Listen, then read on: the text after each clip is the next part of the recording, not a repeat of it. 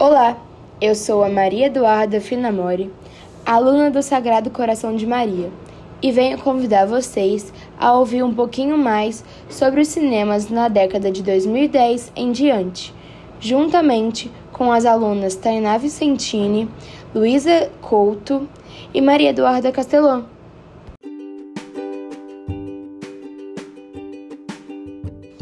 O cinema de 2010 em diante é marcado por uma era tecnológica, com muitos efeitos especiais e inovações, que visam sempre atrair cada vez mais o público, que acaba trocando o cinema por serviços digitais que podem oferecer filmes em casa e muito mais rápido. Porém, por esse motivo, os cineastas procuram cada vez mais inovar e fazer filmes cada vez mais produzidos.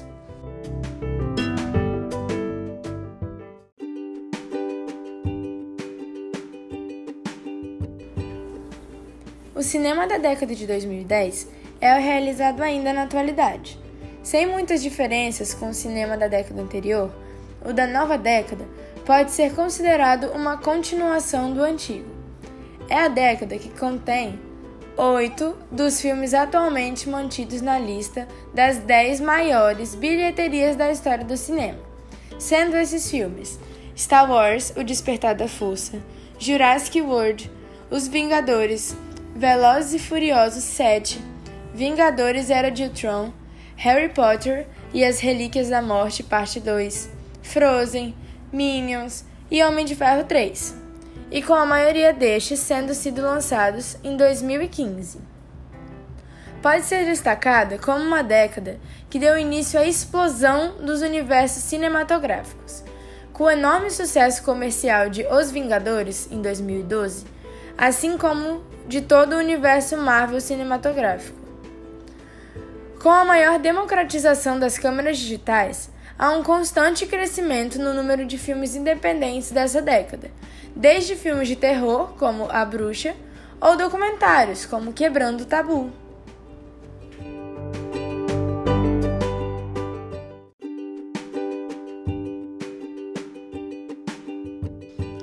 Outra coisa que é importante ressaltar é o avanço dos serviços de streaming, como a Netflix e o Amazon Prime, que estão tomando conta cada vez mais da vida das pessoas, porque neles é possível ter acesso a vários filmes e séries para todas as idades e sobre vários assuntos a um preço relativamente baixo, muito menor do que o custo que você teria indo ao cinema.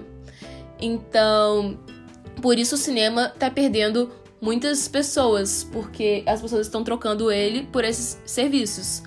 E uma coisa que é interessante sobre eles é que eles procuram, eles fazem uma análise de quais são os gêneros mais procurados pelas pessoas que elas mais gostam de ver e eles colocam filmes e séries desse gênero na página principal dessas pessoas, fazendo com que elas queiram cada vez mais assistir. Então, isso está fazendo com que o cinema cada vez mais perca pessoas. Então, isso está dificultando muito mais. Os filmes não estão fazendo mais tanto sucesso quanto eles faziam antigamente. Por isso que hoje em dia é até possível perceber que os cineastas estão fazendo, por exemplo, live action, ou seja, eles estão recriando filmes do passado, como foi feito com Rei Leão, Aladdin, que são filmes antigos que as pessoas assistiam quando elas frequentavam muito cinema. E eles foram feitos novamente em forma com uma, com uma resolução melhor para fazer com que as pessoas queiram voltar no cinema e reviver a infância delas. Isso está fazendo com que as pessoas voltem para o cinema. Mas as tecnologias estão tendo que avançar cada vez mais para atrair o público.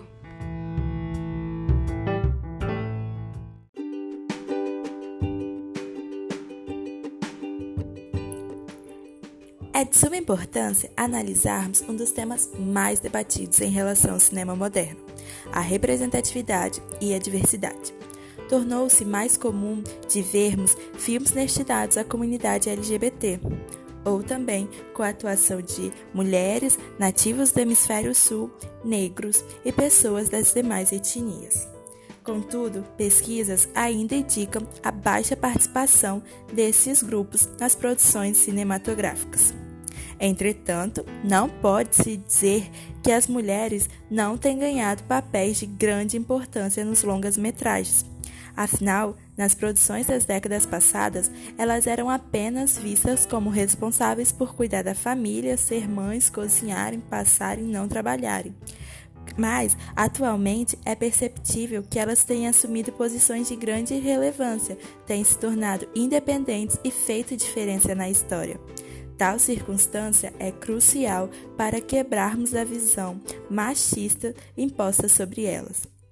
Sabe-se que há muito ainda para progredir, mas o cinema tem possibilitado que diferentes tipos de pessoas sejam representadas. Pode-se mencionar o filme Pantera Negra, que o seu elenco era composto apenas por pessoas da África.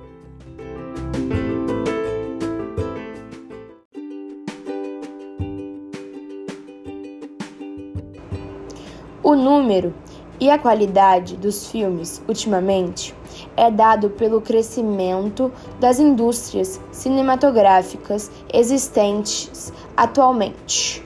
E podemos mostrar quatro delas, que tiveram grandes destaques nos dias atuais. Primeiramente, vamos falar sobre a Nollywood. É conhecida como a recém-coroada maior economia do continente africano e tem a mega indústria de filmes que explodiu no final dos anos de 90. Além de gerar muito dinheiro, dá emprego para várias pessoas que necessitam. Os filmes nigerianos ainda são feitos em poucas semanas com baixo orçamento e pouco cuidado técnico.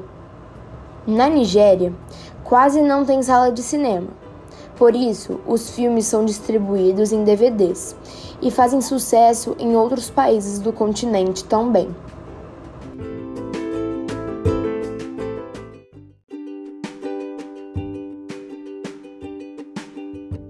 O próximo é a China Ult, onde a China produz vários vídeos por ano.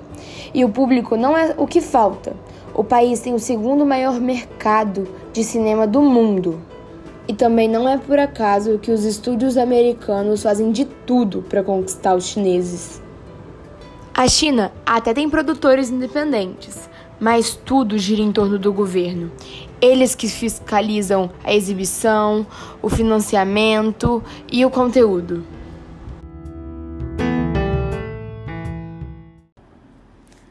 Além dessas, temos as indústrias Hollywood e Bollywood Geograficamente, Hollywood é uma parte da cidade de Los Angeles, mas para espectadores do mundo todo, este é o principal símbolo da indústria cultural americana desde 1910. O diferencial de Hollywood está em seus astros e estrelas, no poder de suas marcas e no alto nível de suas produções. Um filme de estúdio americano já custa mais de 100 milhões de dólares em média para produzir e divulgar. Alguns, como o espetacular Homem-Aranha 2, ultrapassam 250 milhões de dólares. Bollywood, por sua vez, se tornou sinônimo de cinema indiano, mas na verdade o termo se refere às produções em língua hindi na região de Mumbai. Os filmes indianos são uma rica experiência sensorial e até hoje um forte papel na construção da identidade nacional. Muitos são musicais com coreografias elaboradas e dubladas por cantores profissionais.